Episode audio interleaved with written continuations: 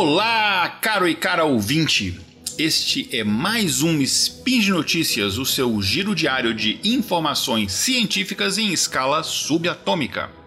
Eu sou o Igor Alcântara, cientista de dados e um dos apresentadores do podcast Intervalo de Confiança, que é especializado em ciência de dados e inteligência artificial. E hoje, dia 8 Luna ou 16 de outubro. Eu trago duas notícias curtinhas, mas bem legais. Mas antes disso, roda a vinheta. Speed Notícias.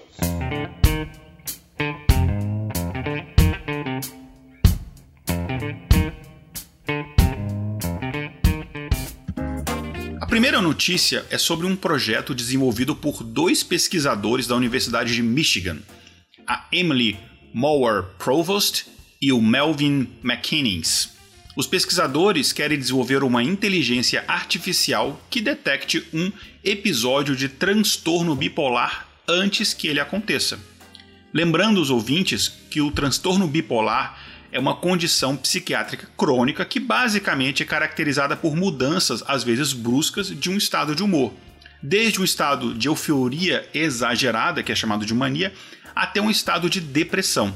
E ela é uma doença que, além de, claro, trazer um sofrimento muito grande ao paciente, pode até mesmo matar, né? Já existem dados que indicam que 20% das pessoas com transtorno bipolar cometem suicídio, que é um número muito alto. Só que o paciente não está sempre nesses dois estados extremos. Ele tem também, obviamente, aquele estado intermediário e que a gente considera que ele está num estado normal, saudável.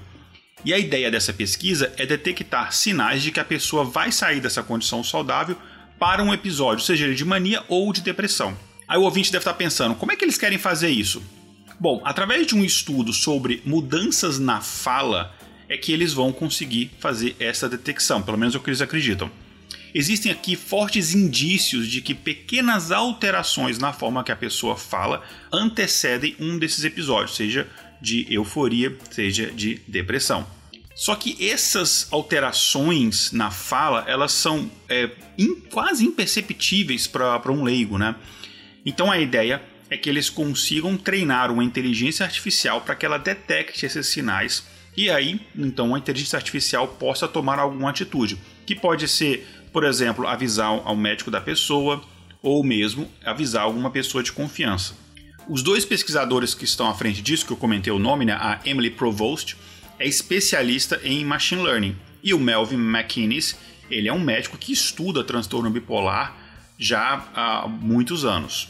Eles contam com 51 pacientes que têm transtorno bipolar e outros 9 pacientes ou voluntários que são saudáveis. E esse aí é o que a gente faz, é, esses aí são o que a gente coloca no que a gente chama de grupo de controle. No total, eles possuem 3.600 horas de conversa desses voluntários antes dos episódios né, de, de, euforia ou de depressão e também num, umas falas normais para ele poder treinar também o que, que significa uma fala normal dessas pessoas. E eles vão usar essas horas de conversa, essas quase 4 mil horas de conversa, para treinar um algoritmo de rede neural do tipo Deep Learning. A amostra ainda, obviamente, é muito pequena, né? 51 pacientes apenas com transtorno bipolar, mas esse é um estudo preliminar. Se os resultados forem positivos, eles esperam conseguir mais dinheiro, mais fundos, para ampliar a pesquisa em outras regiões dos Estados Unidos, com um número bem maior de pacientes. E a segunda notícia é de que o Facebook quer treinar uma inteligência artificial para detectar casos de atiradores em massa ou de terrorismos com atiradores. No caso, o objetivo do Facebook é conseguir identificar de forma rápida quando transmissões ao vivo, transmissões de vídeo ao vivo ou mesmo vídeos gravados de atiradores estão sendo compartilhados, para que dessa forma eles consigam bloquear esse conteúdo ou até mesmo, dependendo do caso, tornar indisponível qualquer publicação de vídeos naquela região. E o objetivo deles é evitar que terroristas consigam popularidade através da plataforma Facebook e das plataformas, obviamente, que o Facebook é dono, como por exemplo o Instagram, já que existe uma crença de que a alta divulgação de um atentado tende a inspirar novos ataques. Existe inclusive uma tendência já em alguns locais em você não dar publicidade ao criminoso, e sim às vítimas. Então, verificar e retirar esses vídeos manualmente é uma tarefa muito lenta, muito trabalhosa, são muitos vídeos, imagina o tamanho do Facebook. Então a ideia é que com inteligência artificial esse processo possa ser feito de uma forma muito mais ágil. E aí, se o ouvinte se lembra lá do episódio do SciCast número 253 sobre Machine Learning, que inclusive contou com a minha humilde participação, o ouvinte já sabe que para uma inteligência artificial aprender, uma das formas mais comuns é do aprendizado supervisionado. Nele a gente precisa fornecer uma quantidade muito boa ali de dados para que então assim a inteligência artificial possa encontrar as regras intrínsecas naquilo ali que, é, e consiga aprender o que a gente quer ensinar. Nesse caso o que está acontecendo é uma parceria entre o Facebook e a polícia britânica. Os profissionais de ciência de dados da rede social estão recebendo os vídeos gravados por policiais ingleses em treinamentos com arma de fogo. E aí os vídeos são gravados em primeira pessoa, com câmeras acopladas ali no capacete dos policiais, e eles estão utilizando esses vídeos então para treinar a inteligência artificial.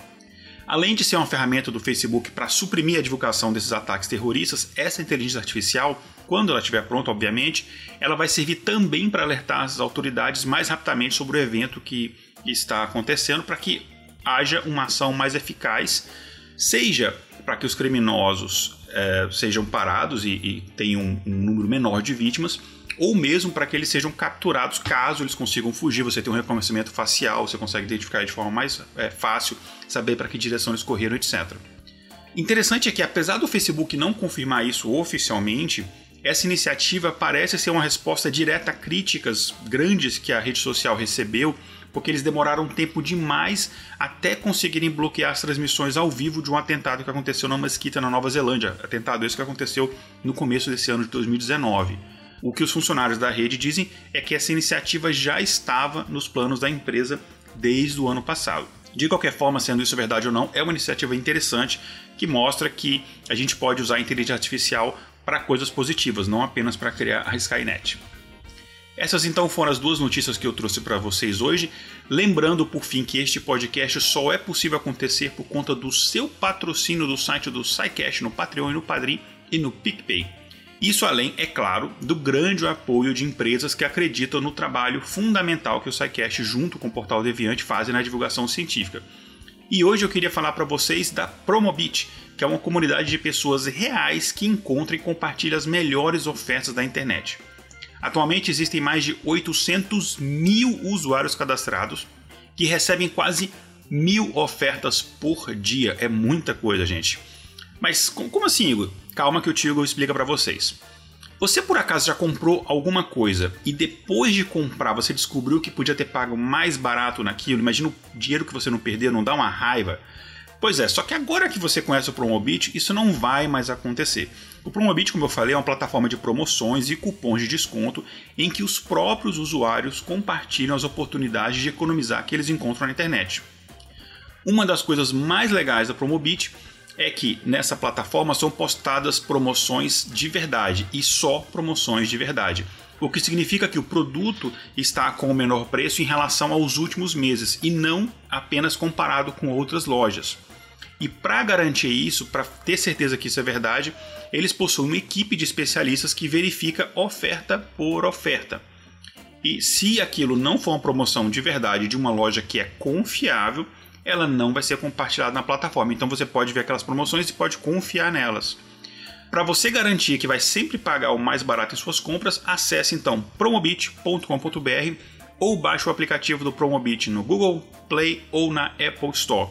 E eu recomendo a todos os ouvintes que façam isso, que deem preferência para as pessoas que acreditam no nosso trabalho, que patrocinam o nosso trabalho, para que assim a gente possa cada vez crescer mais. Um grande abraço para vocês. Mais uma vez, eu sou Igor Alcântara. Você pode me encontrar no meu site igoralcantara.com.br. Até amanhã com mais um Spin de Notícias.